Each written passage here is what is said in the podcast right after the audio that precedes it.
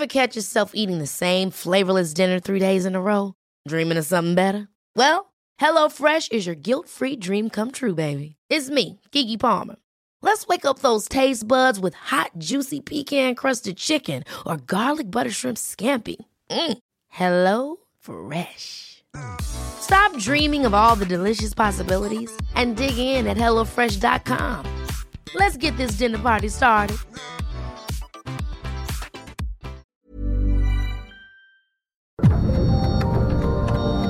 Dialogando con mis psicoanalistas. La doctora Ruth Axelrod, doctor Pepe Estrada y la doctora Rocío Arocha son especialistas comprometidos. Profesionales que se interesan realmente en ti.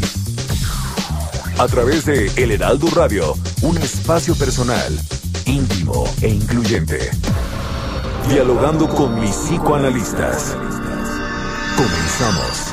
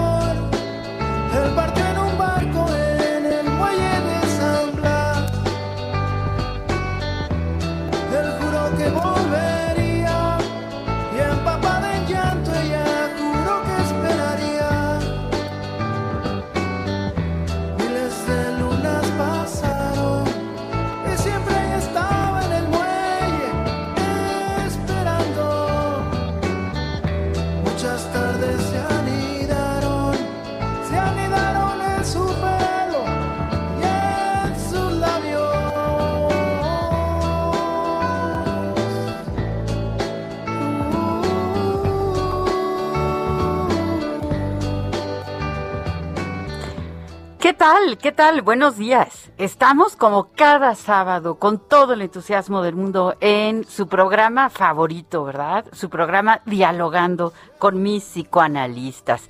En esta ocasión, eh, bueno, ya saben, yo soy Rocío Arocha, me encuentro junto a mi queridísima doctora.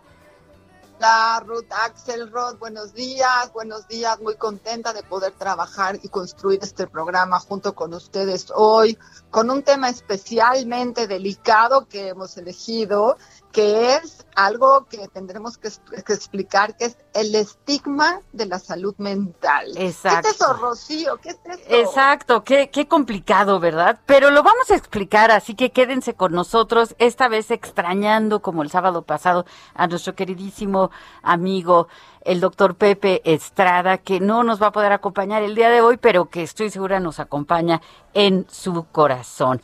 Les recuerdo nuestras frecuencias en Colima es el 104.5 de FM, en Culiacán el 104.9 de FM, en Guadalajara el 100.3 de FM y en La Laguna el 104.3 de FM. Nuestro teléfono en cabina es el 55 56 15 29 87. Ruth, ¿les das el WhatsApp?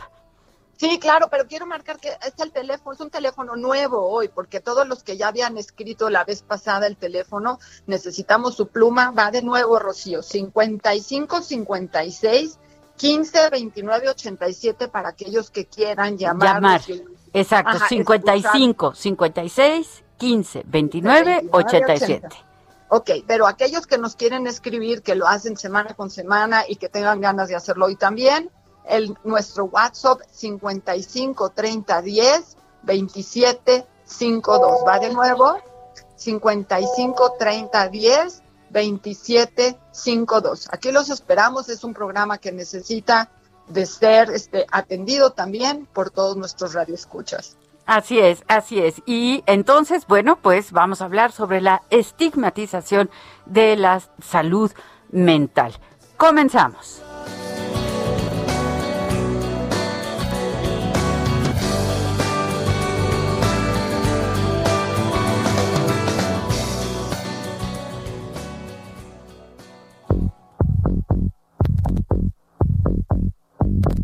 Estigmatización de la salud mental.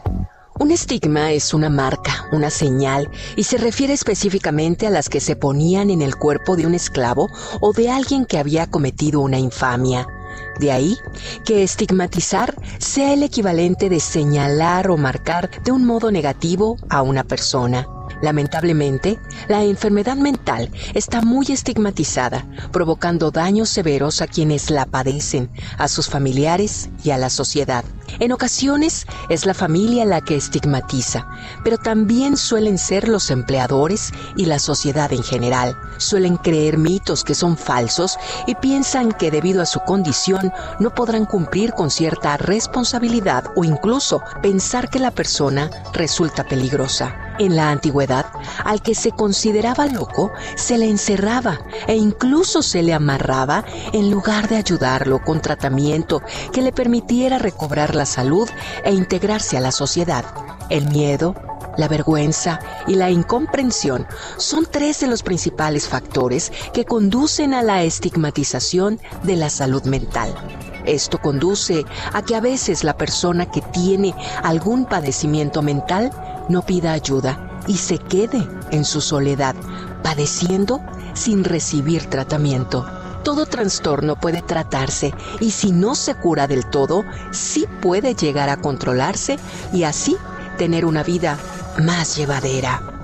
La lucha del que padece una enfermedad es entonces doble contra la enfermedad y contra la sociedad que discrimina o que se cree los mitos que hay alrededor de la enfermedad. Es frecuente que la estigmatización sea algo de tipo inconsciente, es decir, que no nos damos cuenta y usamos expresiones de burla o rechazo, influyendo negativamente a la percepción que se tiene del enfermo. Recuéstense amigos en el diván. Pensemos juntos alrededor de los estigmas de quienes padecen una enfermedad mental.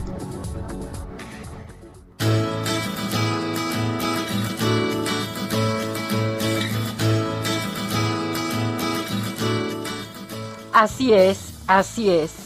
Lamentablemente, los enfermos mentales eh, han padecido del desdén, a veces de la repugnancia, a veces del miedo, cuando se tiene una enfermedad psíquica. Eh, aquellos enfermos cuyo trastorno los incapacita totalmente para la vida laboral, familiar y social, han sido confinados a lo largo de los años en los muros, atrás de los muros de los sanatorios psiquiátricos, muchas veces eh, sin recibir ningún tratamiento. Y aquellos que también padecen alguna enfermedad mental, pero menos grave, como la neurosis, un trastorno de carácter, eh, alguna anomalía, etcétera, que no le impiden al enfermo tener una vida externamente normal, aunque sea a costa de grandes sufrimientos, y de una disminución sensible de su capacidad personal y laboral son ignorados, ridiculizados, dejando que el individuo que lo padece sufra, quede relegado, quede abandonado a sus propias eh, eh, eh, recursos. Si bien ha habido muchas denuncias y si bien cada vez la información pues llega a más lugares y cada vez programas como este, sí, tengo que decirlo, como este, en donde hacemos divulgación de los conocimientos alrededor de la salud y de la enfermedad mental. Y afortunadamente cuando se tiene más información, se tiene mayor capacidad. ¿Para qué? Para no discriminar, para no temer, al contrario, para brindar ayuda, porque además la mayoría de las enfermedades mentales tienen, si no una cura total, sí tienen, sí tienen tratamiento.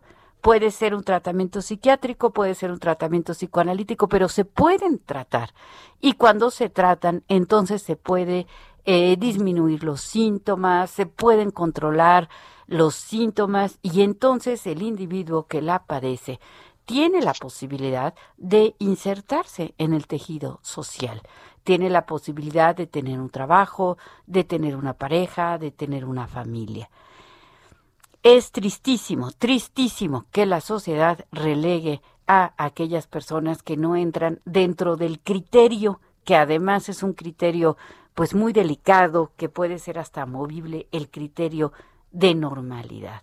Entonces, pues vamos a tratar a lo largo de este programa de explicar qué significa esto de estigmatizar a la salud mental o a la enfermedad mental. Ruth, te escucho. Bueno, me parece eh, delicado, importante, valiosísimo el tema de hoy, Rocío.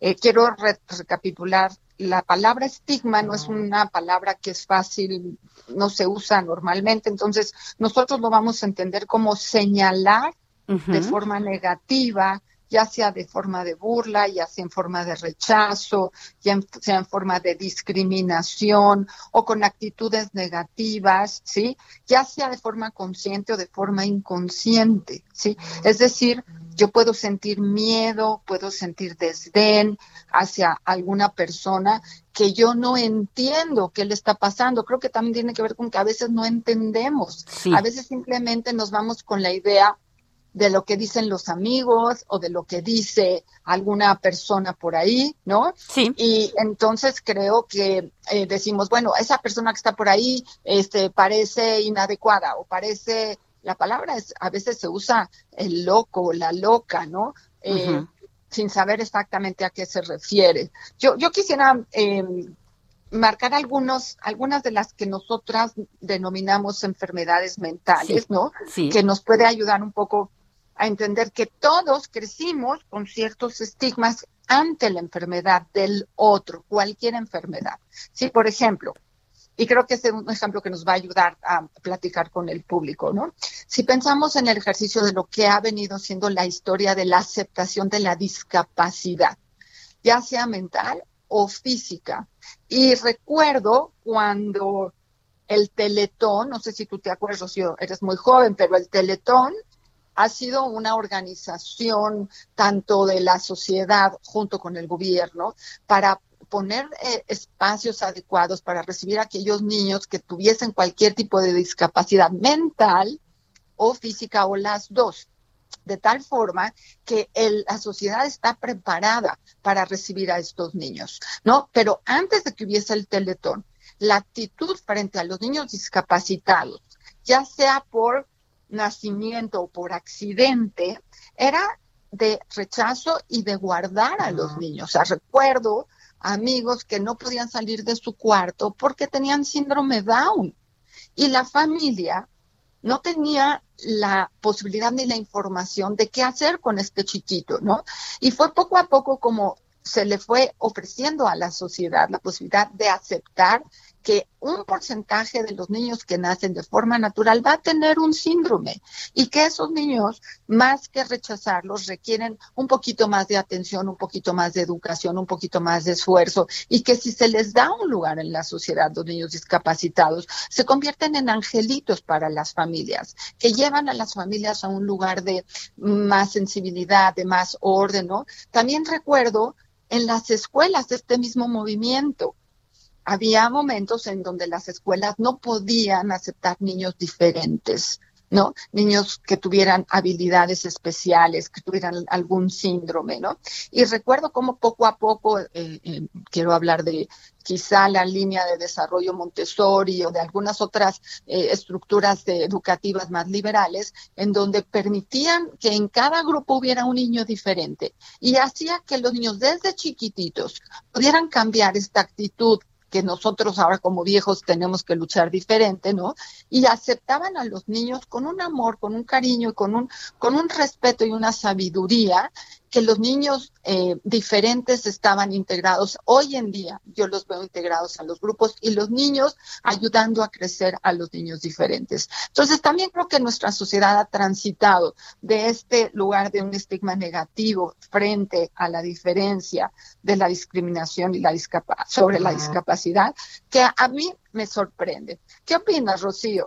Claro, claro. Eh, eh, es muy importante lo que está señalando, Ruth. Y me acordé, ¿te acuerdas que hicimos juntas y también con Pepe, este, eh, divagando en la mente del Joker, en donde, por ejemplo, ahí señalábamos cómo le pasa que en el momento en el que se cancelan los medicamentos eh, eh, psiquiátricos, pues él, él va para abajo, ¿verdad? se acaba con su, con su posibilidad de estar integrado en la sociedad, porque a pesar de que tenía ciertos padecimientos mentales, pues podía trabajar, ¿verdad? Trabajaba, hacia de, de, de, payaso, en fin, ¿no? Entonces, eh, sí, qué bueno que existen estas situaciones como estas fundaciones, ¿verdad? Como, como el Teletón, qué bueno que existen estos esfuerzos y que cada vez más las familias pues están más dispuestas a em, pues a integrar, ¿verdad? A reconocer que la persona que padece un trastorno, que padece una enfermedad,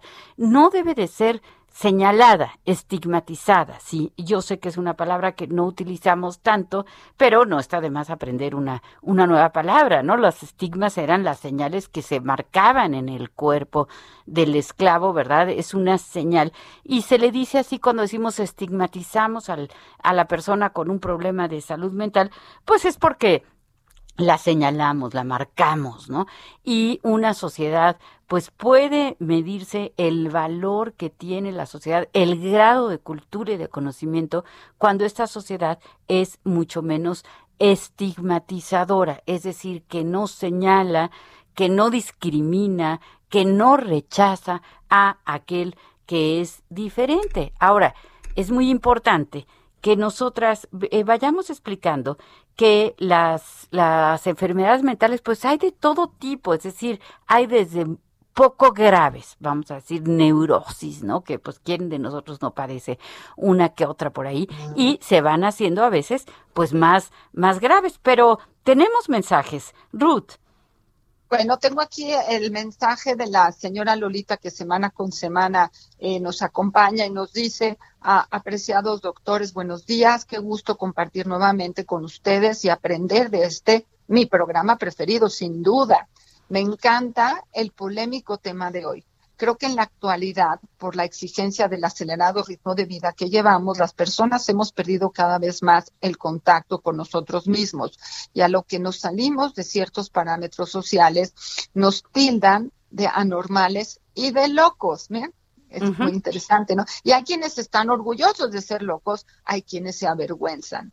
Me parece que ahora más que nunca debemos estar abiertos y ser comprensivos y empáticos con estas personas que han sido estigmatizadas. Gracias por sus opiniones y por abordar estos temas tan importantes. Saludos y les envío un fuerte abrazo. Linda semana. Muchas gracias, señora Lolita, por estas bellas palabras y por esta reflexión que nos tiene que llevar a todos, ¿no? A, a, pensar en dónde podemos lidiar con nuestra cultura infantil, con lo que nos dijeron que no se podía y que hoy en día nuestra sociedad tiene muchas alternativas para atender a casi todas estas eh, situaciones tan que pueden ser tan productivas para la sociedad.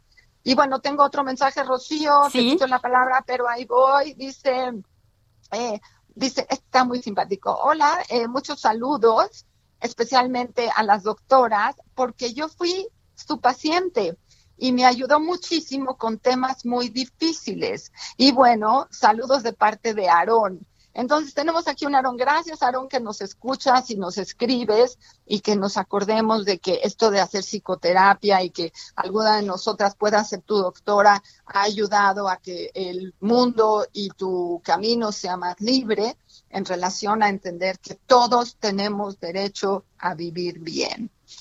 Así es, así es. Pues muchas gracias a la señora Lolita que siempre nos escribe y que le mandamos pues un abrazo con muchísimo cariño y también a Aarón. Bueno, pues sí, claro, claro que eh, el énfasis que queremos poner en el programa del día de hoy es que cuando se señala a una persona con una eh, situación de falta de salud mental, entonces puede ser que esta persona no vaya a pedir ayuda, ¿sí?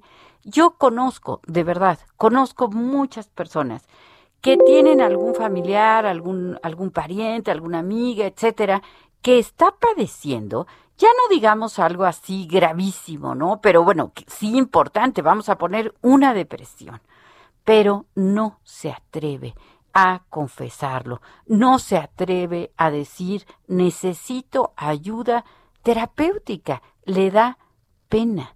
Es como que ir a una terapia y la gente empieza a decir cosas como yo por qué le voy a contar a un extraño las cosas que me pasan, yo no tengo por qué hablar de mis problemas personales, la ropa sucia se lava en casa. Pues no, la ropa sucia no se lava en casa, se amontona, se acumula. Sí, pero, pero la ropa sucia se queda amontonada en un rincón y ¿qué pasa? Que nos estorba para vivir bien. ¿Tú crees, Ruth, que es de pena, es de vergüenza pedir ayuda terapéutica, pedir ayuda psiquiátrica? No, no es de pena ni de vergüenza porque tú y yo estamos acostumbradas, pero esto es lo que el Heraldo Radio nos ayuda a compartir con todas las personas que pueden estar cerca de nosotros. Exacto. Que aunque, ¿no? Que en alguna época, ¿no? Decíamos eh, que, que nos podemos sentir raros o nos sentimos un poquito locos o un poquito diferentes por pedir ayuda, ¿no? Pero es que si no la pedimos nos va a ir muy, muy, muy difícil, ¿no? Aparte en estos tiempos de la pandemia en donde otra de las fuertes enfermedades mentales es la depresión, Sí. que es horrible estar deprimido, ¿no? Pero es tan fácil ponerse a trabajar si alguien te ayuda, pides. A veces uno no se da cuenta que está deprimido, pero el de enfrente sí se da cuenta, ¿no? Entonces, aceptar que eh, alguien te puede decir, oye, parece que hoy no estás muy bien y buscar la ayuda adecuada, parece que sería súper sano y súper fácil para poder salir adelante de una dificultad. Y entre antes lo hagamos mejor, ¿no, Rocío? Porque estas cosas van creciendo, la ansiedad. Exacto, exacto, sí. ansiedad. Eh, Sí, me parece muy importante esto que dices, Ruth. Eh, se va haciendo más grande, se va haciendo más crónico, se va haciendo más difícil de tratar. Entonces, si estoy empezando con algún pensamiento obsesivo, con alguna fobia, con alguna situación eh, eh, de ansiedad, de tristeza, de sentirme extraño, de sentir que está cambiando mi personalidad, pues a pedir ayuda. Pero nos tenemos que ir a un corte. Regresamos.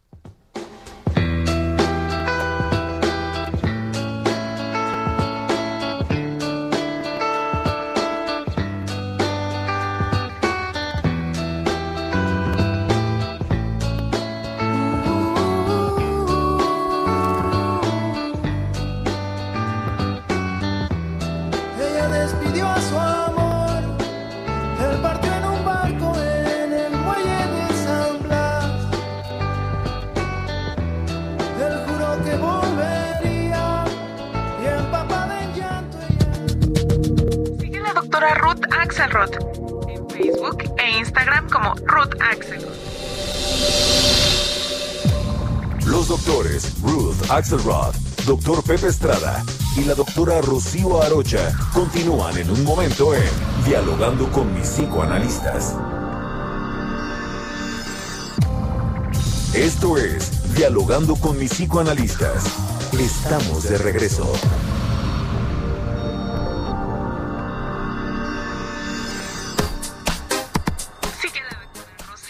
En YouTube e Instagram como Rocío Arocha y a través de su blog www.rocioarocha.com.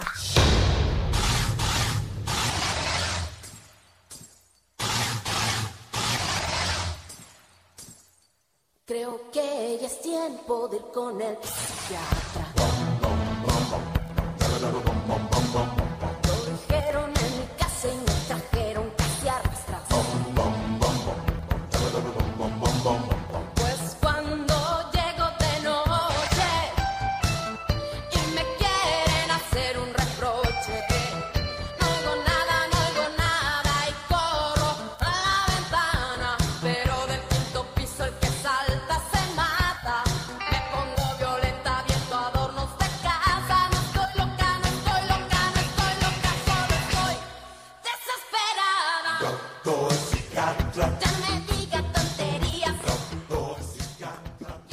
Atinada la selección que nos hace siempre nuestro queridísimo Pepe Estrada, a quien hoy estamos extrañando para la música de nuestro programa. Aprovecho para dar las gracias a nuestro productor el día de hoy, Alberto García, y a Enrique Hernández en los controles que gracias a ellos pues es posible que este programa llegue hasta sus oídos. Tenemos una llamada que nos da mucho gusto recibir. ¿Qué tal? Buenos días.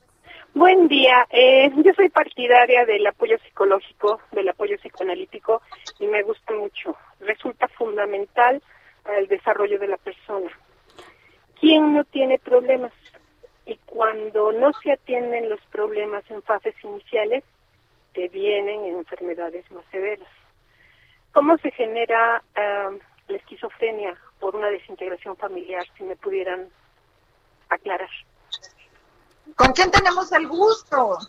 Mi nombre es Patricia Pacheco, ya saben que yo soy fan de mi mejor programa, adoro esto y obviamente aprecio mucho el apoyo que nos dan porque ¿quién no tiene problemas? O sea, la gente, no sé, no tiene la confianza o el valor de acercarse a un especialista y eso es fundamental. O sea, si yo me duele un diente, tengo que ir con el dentista.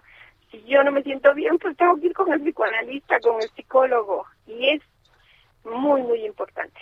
Por eso ahorita, pues ahí que me explicaran, o sea, cómo eh, en una desintegración familiar puede devenir un problema de esquizofrenia. Ahí, o sea, cómo se va deteriorando esto. Y claro, les agradezco y les escucho siempre. Gracias, Gracias, Pati. gracias, Pati. Qué gusto que cada sábado te, escu- te, bueno, te leemos o te escuchamos, cosa que nos da pues muchísimo gusto saber que contamos contigo y que además le hagas extensivo a todo nuestro nuestra audiencia, ¿verdad? La importancia de solicitar ayuda. Sí, porque es vital. Gracias. Muchas Hasta luego, un gracias. Hasta bye. luego, hasta luego. Pues, ¿qué piensas, Ruth, de esto que nos dice de la esquizofrenia?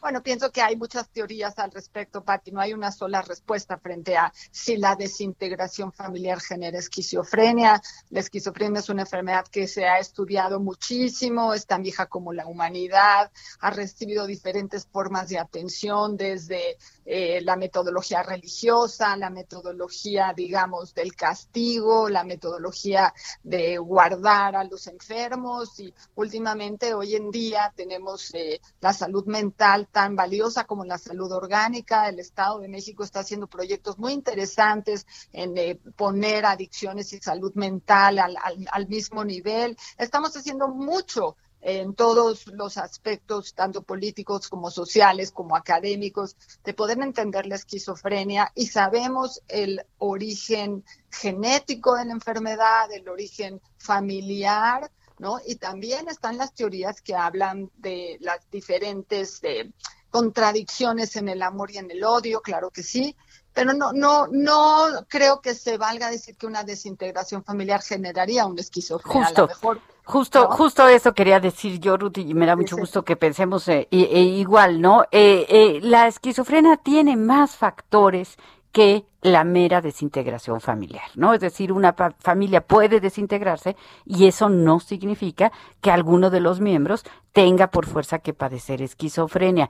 Eh, tiene más factores eh, de tipo orgánico, ¿no? Entonces, a veces en una familia muy bien integrada, resulta que puede haber una persona que padezca esquizofrenia. Entonces, eh, eh, para, para nuestra disciplina, que es el psicoanálisis, cada caso es un, un sujeto de estudio, es decir, cada persona tenemos que verla en el consultorio, ir rastreando su historia, eh, sus padecimientos a lo largo de la vida, sus circunstancias, y ya de ahí es que se puede pensar en un diagnóstico, pero no se puede eh, generalizar.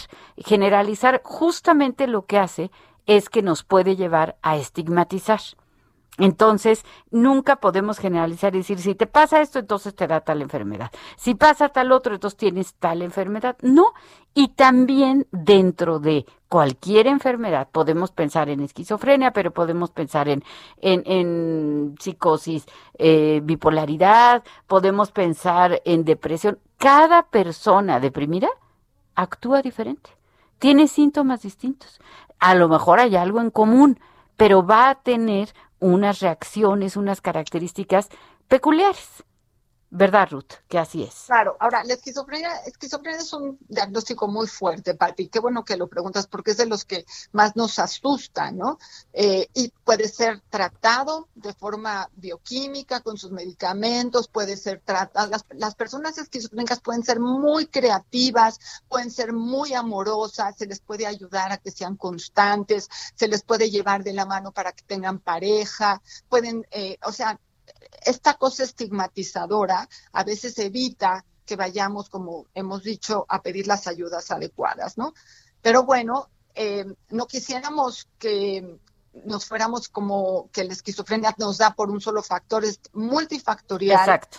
¿Sí? Tiene que ver con muchas cosas y quizá cuando una familia se rompe o está en un momento difícil, pues bueno, a todo el mundo, vamos a decir, se le sale el diablo, ¿no? Porque está asustado, está ah, eh, eh, angustiado, tiene miedo al futuro, ha perdido la estabilidad familiar, pero bueno, estas cosas suceden y podemos recapitular y llegar de nuevo al equilibrio y tolerar que a veces los papás no siempre quieren estar juntos, pero está bien, está bien, se pueden hacer cambios en las elecciones, pero que se hagan de forma adecuada, de forma continua. Sí, Eh, eh, las familias siempre se van a mantener, el papá y la mamá siempre van a estar, sí. Y si alguien tiene algún problema, para eso está la familia, para ayudar a resolver el problema. Y bueno, tengo un mensaje aquí muy interesante que es de Esther Hernández. Gracias, Esther, que vive en el DF y nos dice, doctoras, felicitaciones por este programa tan especial. ¿Qué consejos podrían dar cuando le ponen un estigma de loca a- en un trabajo? Así me llaman a veces por ser diferente y no querer convivir con personas que son tóxicas y que son mis compañeros laborales. ¿Qué hago con este estigma? Muchas gracias. Y bueno, Esther, qué interesante que tú puedas disfrutar de que te digan loca por querer ser diferente o por no querer desperdiciar tu tiempo con gente que sientes que te quita en vez de que te da algo.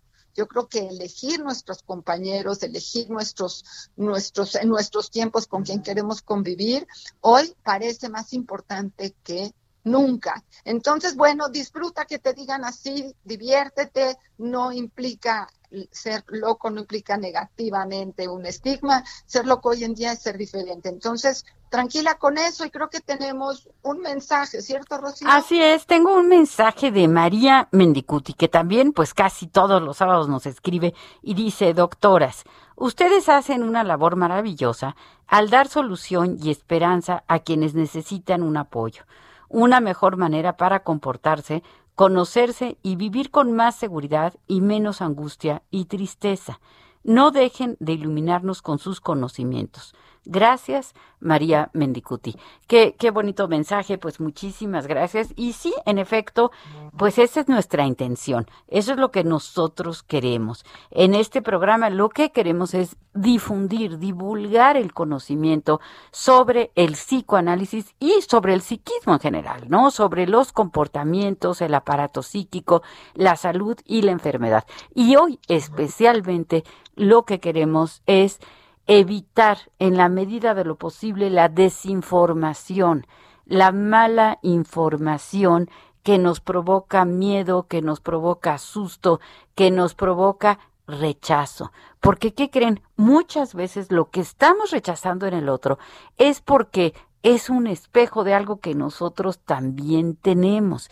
Y entonces, en todo el criterio de normalidad y de enfermedad, pues hay, hay un, un espectro muy grande. Todos, vamos a decir que tenemos un poquito de todo, ¿no? Entonces, a veces, pues yo veo a una persona con una cierta eh, eh, cualidad, característica que me parece que me da miedo, que me asusta, y es que a lo mejor yo también tengo algo de eso, y desde ahí viene la discriminación, desde ahí viene el señalar. Entonces, eh, debemos de ser muy compasivos, eh, empáticos, saber que eh, pues nos puede pasar a cualquiera. Cual, nadie estamos vacunados, digamos, en contra de la enfermedad mental. Eh, la ¿verdad? ¿O qué, qué, qué dices, Ruth?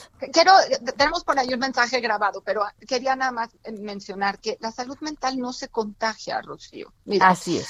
¿Me entiendes? O sea, así Sí. como hoy en día estamos estigmatizados, nos asusta mucho que alguien tenga COVID y dices, ay, qué miedo tiene COVID, que no se me acerque, porque el COVID eh, presenta un ejercicio de contagio. La enfermedad mental no se contagia, se hereda sin querer, es un ejercicio familiar, es un ejercicio de la historia de mi familia, que mi responsabilidad, no, o sea, no hay culpa porque tengo genéticas de depresión en mi familia. Tengo responsabilidad de un diagnóstico y de la búsqueda de la mejoría para que a mí no me vaya a dar una depresión mayor. Yo reconozco mi genética, reconozco mi familia y mi responsabilidad es tener una buena vida con esta información. ¿sí? No se contagia la enfermedad mental. Hubo una época en donde se creía que sí, pero no es así. Bueno, vamos al mensaje grabado que anda por ahí, ¿no, Rocío? Claro, claro, lo escuchamos. Hola, buenos días a todos. Muchas felicidades por el programa. Sobre el tema de la estigmatización de las enfermedades mentales, yo les quería decir que en realidad es un problema muy grave porque muchas personas dejan de atenderse debido a los estigmas que hay alrededor de este tema, ¿no? Eh, creo que en, en personas adultas, eh, o sea, ya estoy hablando de personas de, de 40 años en adelante, es un poco más complicado.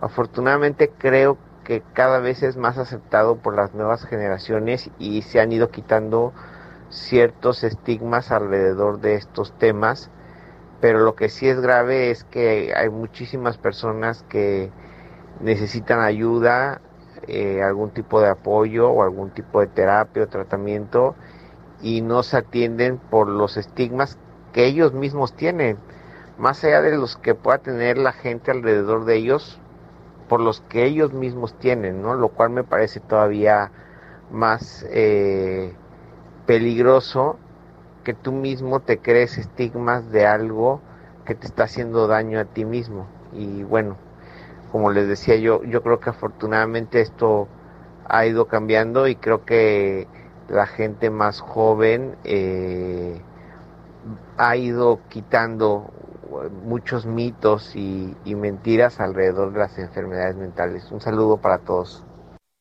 Qué, qué, qué mensaje tan importante y me parece que esta, esta situación en donde señala para uno mismo, ¿no? Porque muchas veces el primero que tiene el prejuicio es uno mismo. Uno mismo se autoestigmatiza, ¿no? Se señala y no, qué barbaridad. No puede ser posible. Hace poco me decía eh, un, un paciente, es que detesto la idea de ser un paciente psiquiátrico porque tuvo que pedir ayuda psiquiátrica para una cosa que realmente es menor. Entonces le decía, bueno, pero ¿cuál es tu idea de que qué significa ser un paciente psiquiátrico, no? Ahí es en donde donde reside muchas veces el el estigma. El miedo, ¿no? Este, este parecería que si te, te ponen ese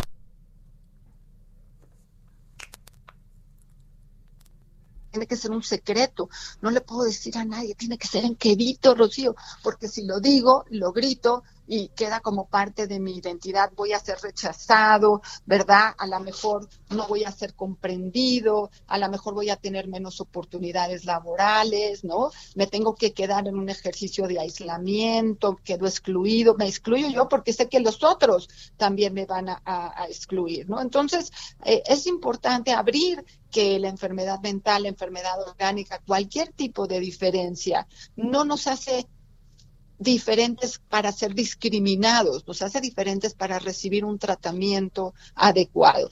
Y quisiera mencionar algo en relación con los niños.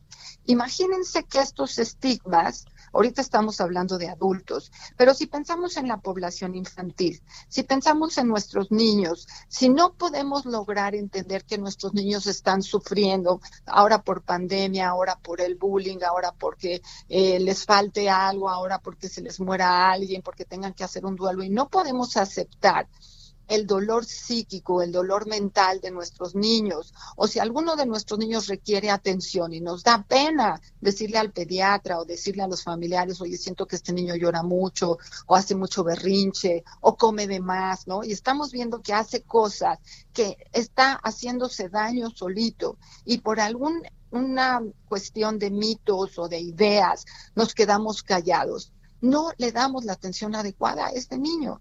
O sea, Así es. ¿cómo, no? O sea, cómo en nuestra eh, inadecuada manera de ver la realidad, y la posibilidad de ayudarles, no hacemos nada porque preferimos mantener un secreto o mantener guardada esa impresión negativa que nos dio un nene que está sufriendo.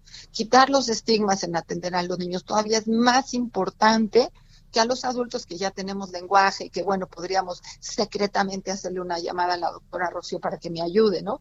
Pero ¿y los niños? ¿Cómo le hacemos? Claro, claro, por supuesto, Ruth. Qué bueno que haces este énfasis con los niños porque eh, muchas veces los padres no piden ayuda y entonces el problema se va a agravar.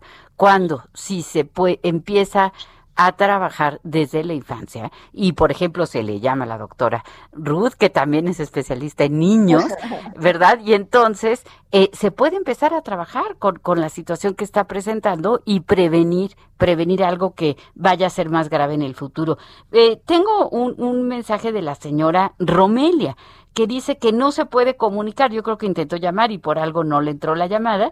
Eh, nos felicita al programa nos dice que es una fiel escucha y que este programa es de gran ayuda y apoyo en su vida. Pues yo le mando un abrazo eh, muy, muy grande a la señora Romelia, porque pues mm, agradezco, agradecemos que siempre nos esté escuchando y apoyando en este programa. Eso es algo que para nosotras es muy, muy importante.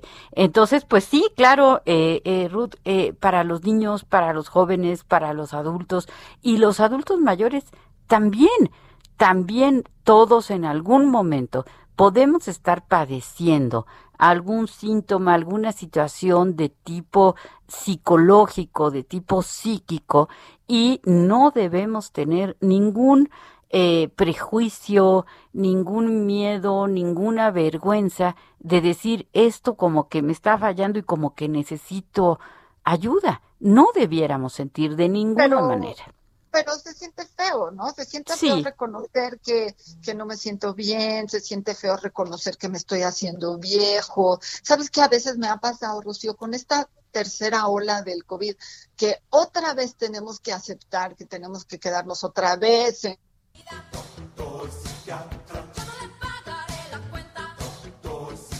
Eh, continuamos, continuamos. Tuvimos una pequeña falla técnica, por lo cual les pedimos una, una sincera disculpa.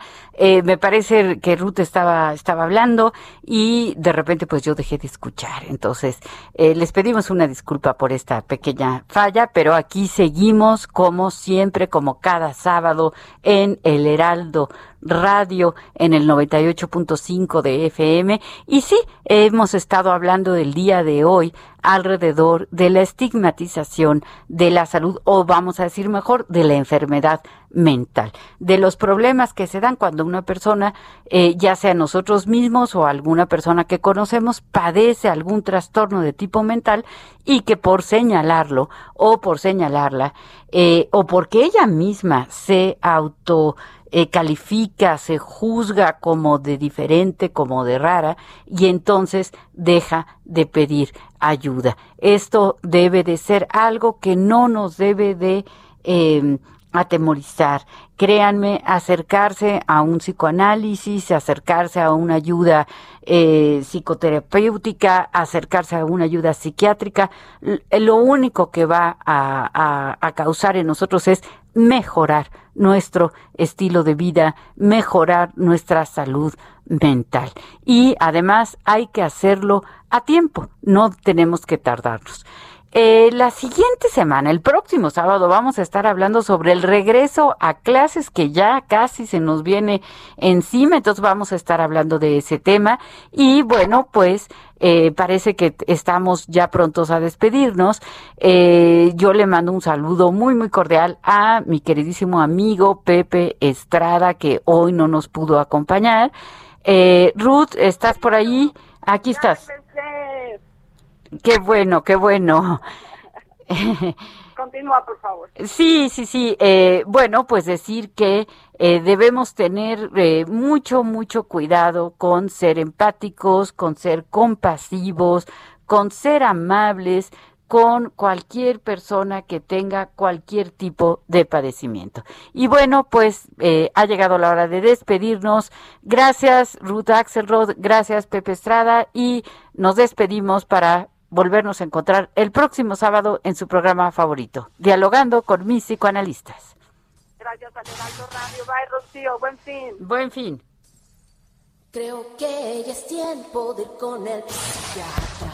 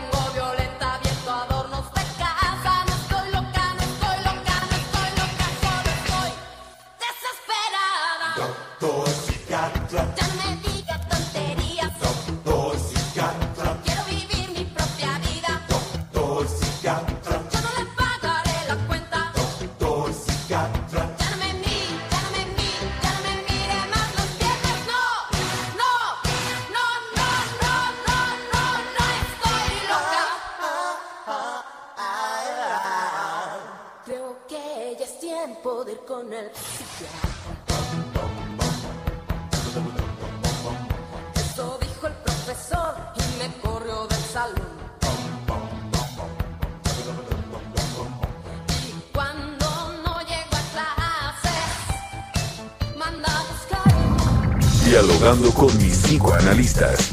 Un diálogo personal, íntimo e incluyente. Por El Heraldo Radio.